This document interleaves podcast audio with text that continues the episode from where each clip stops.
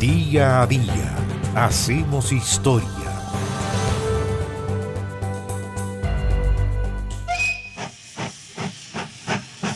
El 15 de junio del año 1903 se fundó en Concepción el Club Deportivo Ferroviario Almirante Arturo Fernández Vial, el Vial.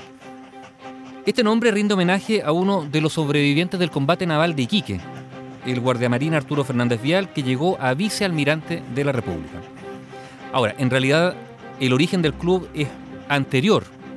En diciembre del año 1897, trabajadores de la maestranza de ferrocarriles habían creado el Club Deportivo Ferroviario Internacional o International Football Club y el cambio de nombre y refundación ese 15 de junio de 1903 se debe a un acontecimiento histórico.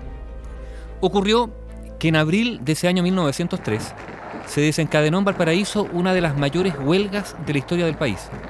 Una movilización que partió en la compañía inglesa de vapores y luego se expandió a otras empresas portuarias tomando un cariz de enfrentamiento con combates en las calles, incluso muertos e incendios. ¿Qué pasó? Que ante la crisis, el gobierno ordenó al contraalmirante Fernández Vial, que entonces era director de territorio marítimo, le ordenó poner fin a la protesta usando todos los medios a su alcance, una orden que llevaba implícita la sugerencia de recurrir a la represión. Pero el contraalmirante, en cambio, optó por negociar con los dirigentes de los trabajadores. El camino del diálogo estaba, en todo caso, allanado, pues no solo se conocían, sino que compartían ideario. El almirante era, por ejemplo, presidente honorario de varias organizaciones mutuales de raigambre anarquista, porque él mismo era un libertario, un ácrata, pero tolstoyano, o sea, era pacifista y promotor de la relación íntima con la naturaleza. Su cercanía con los huelguistas terminó costándole la destitución del cargo, al tiempo que la situación adquiría ribetes cada vez más serios. Después de muy duras jornadas de disturbios, los propios trabajadores fueron los que pidieron al oficial retomar la mediación en el conflicto, se convenció al gobierno Fernández Vial accedió y finalmente el 19 de mayo se logró un acuerdo que estableció el incremento de los salarios y la regulación de la jornada laboral. El almirante había declarado, antes y después del acuerdo, que las demandas de los trabajadores eran justificadas y esa actuación que evitó mayores derramamientos de sangre fue la que motivó a los obreros anarquistas ferroviarios de Concepción cambiar el nombre del club, bautizándolo ese 15 de junio de 1903 como Almirante Arturo Fernández Vial. Y así entonces nació el Vial, el inmortal, como le dicen sus hinchas. También otros lo motejan el libertario o el rebelde por ese origen ácrata. El club poco a poco fue afianzándose hasta convertirse en el más popular de Concepción. Contaba con cancha propia, a orillas del río Biobío, en el sector llamado Chepe, a los pies del cerro de ese nombre. El año 1916, al ganar por tercer año consecutivo, se hizo con la Copa Terra Tampuro, un premio de un campeonato patrocinado por esa marca en el que participaban clubes desde Talca hasta Temuco. En la década de 1920, el Vial contó con grandes planteles todavía integrados por deportistas amateurs.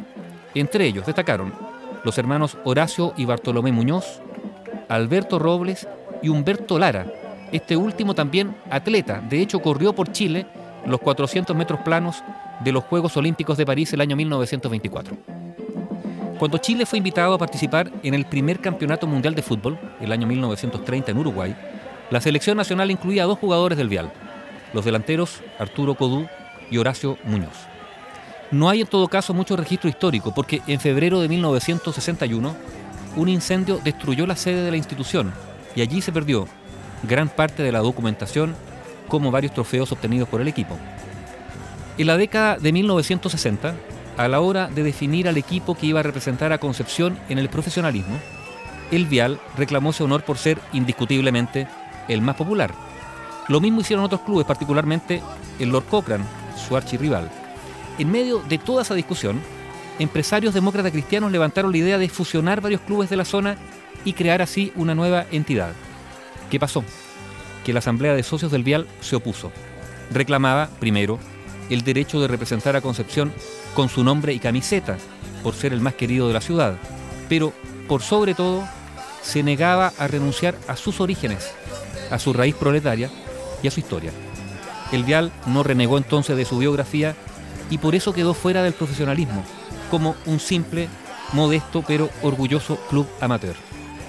El año 1981, cuando por primera vez se creó la tercera división del fútbol chileno, el Vial, en lo que casi fue una apuesta, porque no tenía ni medios, ni plantel, ni cancha, se inscribió en el torneo y ganó ese campeonato en partido de definición con carácter épico en el último minuto de la largue en Chillán frente a Deportes Laja. Al año siguiente, ya en segunda, ganó el campeonato. Pasó a ser el único club chileno en ascender del fútbol amateur a primera división en dos años, ganando dos campeonatos consecutivos. La historia que siguió marcó éxitos y fracasos, ascensos y descensos, divisiones, interminables campañas para insuflar el oxígeno a una institución popular, humilde y siempre pobretona. El Club Deportivo Arturo Fernández Vial, el de camiseta listada amarilla y negra, colores característicos de su origen ferroviario, fundado o refundado en Concepción el 15 de junio de 1903.